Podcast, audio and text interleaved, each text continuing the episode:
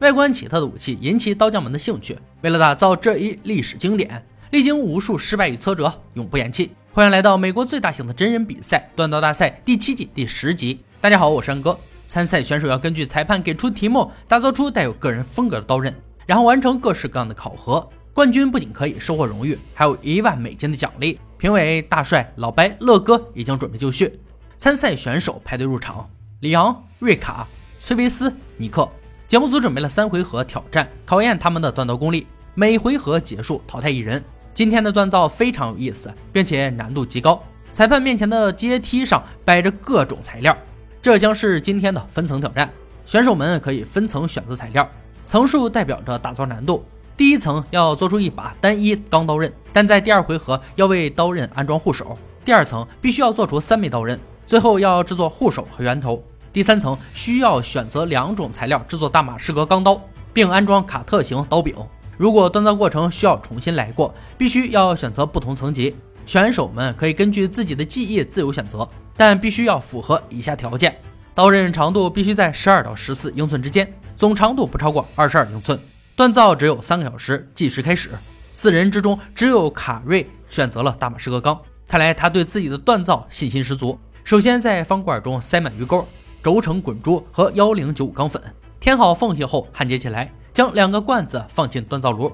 其余三人都选择了中层的三枚刀刃。瑞卡把罐子加热到焊接的温度，然后利用冲床的力量压在一起，再把两个钢坯结合在一起。在此之前，要将焊接面的软钢彻底清理干净。精细的准备会让他拥有一块完整的钢坯，而他身后的里昂似乎有些暴躁，因为他把一块软钢焊了进去，并且在饼材内部导致里面的一层无法焊接在一起，而修复需要浪费许多时间。最后决定将就，希望这个决定不会让他栽进坑里。崔维斯手持一把锥子捶打一大块焊钢，他的三枚钢堆叠得很高，确定初步断接没有任何问题后，送上冲床塑造形状。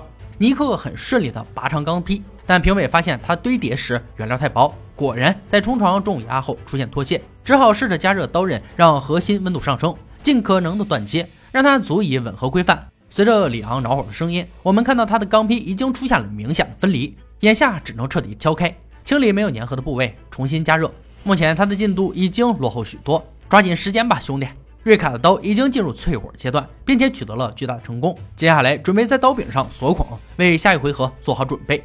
形成鲜明对比的就是里昂，他还停留在断接钢坯的阶段。再次送上冲床，又一次裂开。眼看对手都进入淬火环节，自己就是想不到解决的办法，无比焦躁。距离锻造结束还有三十分钟，此时他才决定选择一块单一钢，重新打造一把刀。而他似乎错过了重来的最佳时机，但眼下也只有这一条路可走。不久，裁判的倒计时声似乎正在宣判他的死期。事实也是如此。别的选手面前都放着一把刀，里昂的面前只有一块烧红的铁块。如此尴尬的局面，也只能离开赛场了。如果他能及时止损，也许是另一种结局。确定其他选手的刀达到标准要求后，立即进入第二回合。他们要为刀具安装把手，细化瑕疵，让本不完美的刀子变成厉害的武器。结束后接受砍冰和切水管测试。而改造只有两个小时，计时开始。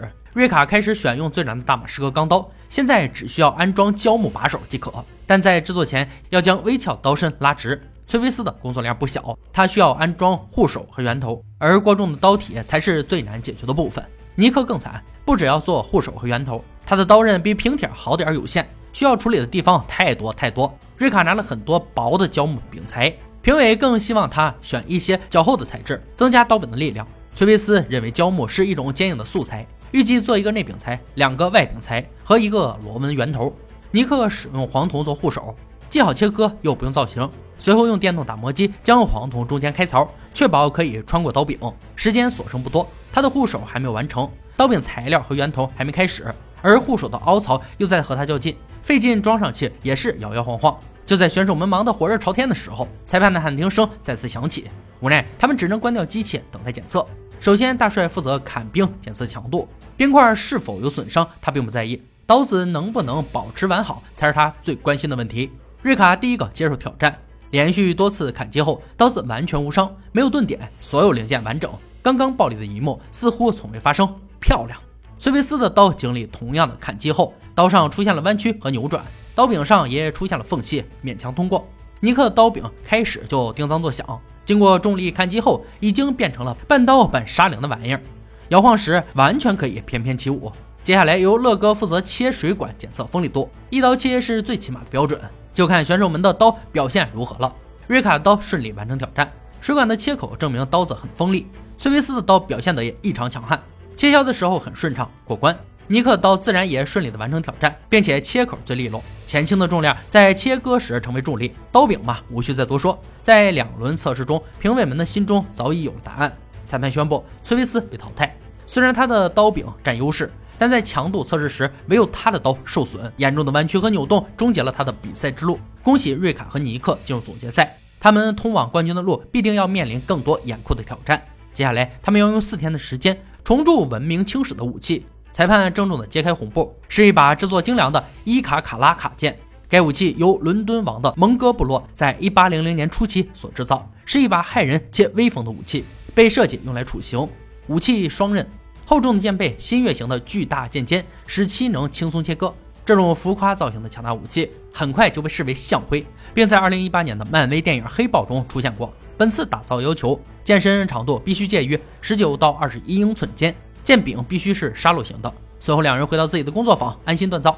第一天，尼克的目标是制作出新月剑手，进度尽量加快，一旦发生意外，有时间补救。